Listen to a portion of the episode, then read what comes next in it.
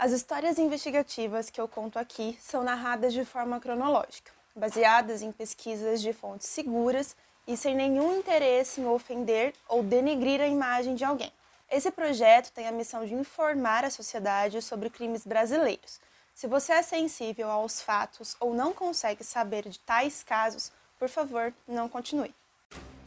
Olá, eu sou Gabriela Cadamuro. O caso de hoje é conhecido popularmente como o monstro da mamadeira, mas eu não aceito esse rótulo, então vamos ao caso de Victoria Maria Camargo.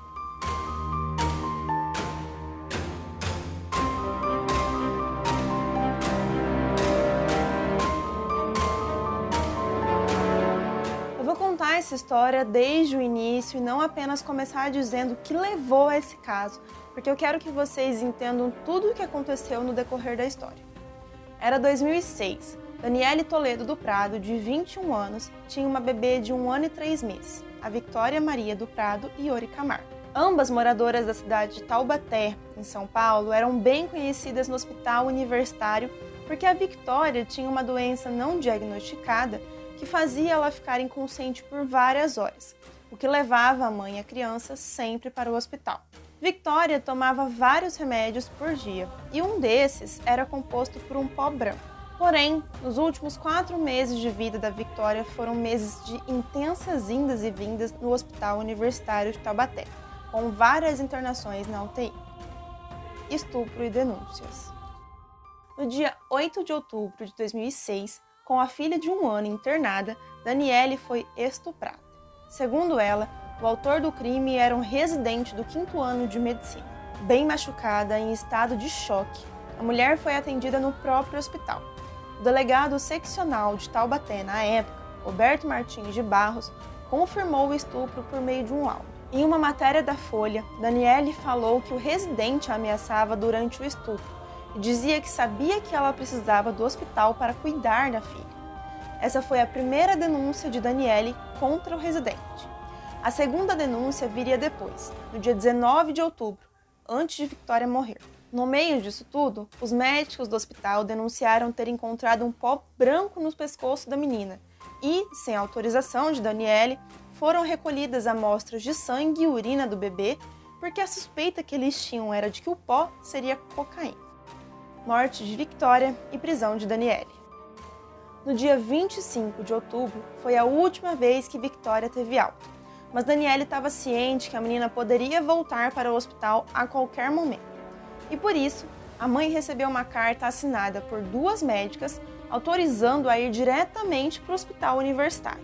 Três dias depois, dia 28 de outubro, Victoria teve uma crise e Daniele levou a menina direto para o hospital.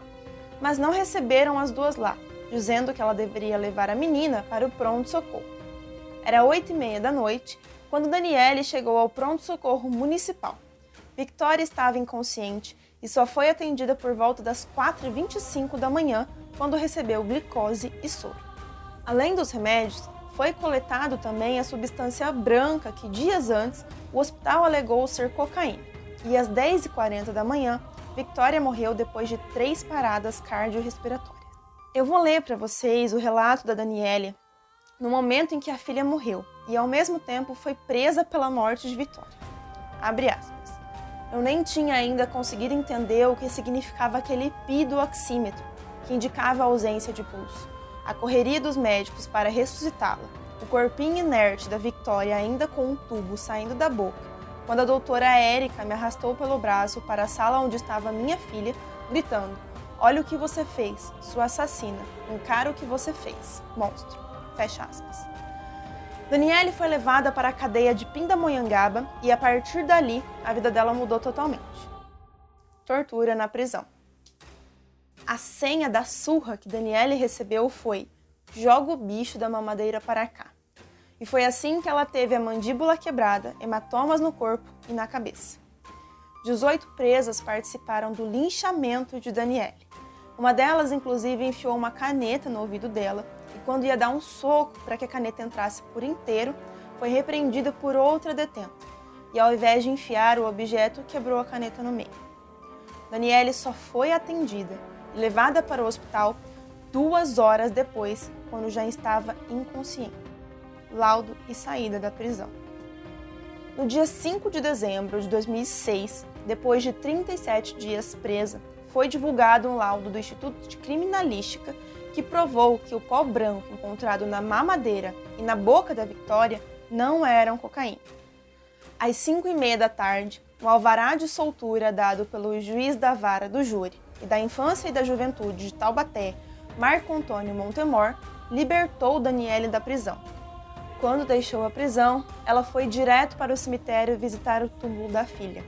Em janeiro de 2007, o Instituto Médico Legal de São Paulo divulgou o resultado do exame feito com a substância branca encontrada na mamadeira e na boca de Victoria. Segundo o laudo, assinado por Lilian de Oliveira Bueno e Débora Gonçalves de Carvalho, peritas do IML, o pó branco era na verdade resíduo de medicamentos usados no tratamento de convulsões da Victoria.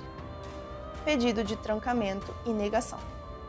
A advogada de Daniele, Gladiva de Almeida Ribeiro, entrou com um pedido do trancamento do processo para o Tribunal de Justiça. Mas em maio de 2007, o TJ de São Paulo negou a liminar para trancar a ação penal contra Daniele, dizendo que não via problema na denúncia e que o processo continuaria. Absolvição de Daniele.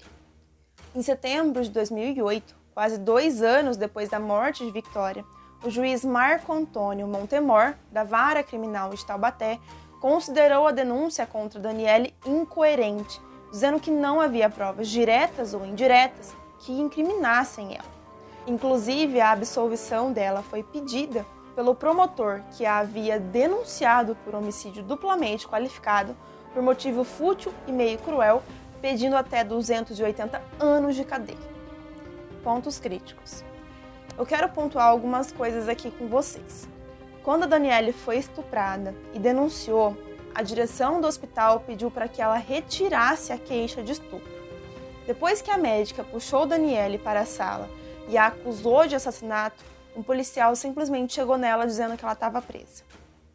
Na casa de Daniele, acharam uma mamadeira e uma seringa, ambas com o pó branco dentro. Os policiais constataram que aquele pó era cocaína com um teste. A imprensa começou a chamar Daniele de monstro da mamadeira. Ela apareceu nas TVs de todo o Brasil. Perdeu a visão e a audição do lado direito por conta da tortura sofrida na cadeia, tendo que passar por cirurgias porque os ossos dela foram calcificados de forma errada. Uma década e o livro. Em 2016, e com 31 anos, Daniele decidiu lançar um livro contando tudo o que passou nesses anos. Tristeza em Pó conta sobre o antes e depois das acusações, a exposição e as agressões sofridas enquanto estava presa. Além do livro, na reportagem e entrevista dada ao G1 em 2016, Daniele retratou que vivia recusa em sua casa com o filho de 13 anos, porque não queria expor a sua família. E acredito que ela esteja assim até hoje. Eu queria muito falar sobre esse caso e deixar aqui no final umas palavras sobre a violência e a vingança com as próprias mãos. Não é apenas o caso da Daniele que envolve esse tema, e também os erros da justiça. São muitos outros. O caso de hoje fica por aqui. Boa noite e bons sonhos. Fique em casa, use máscara e álcool em gel.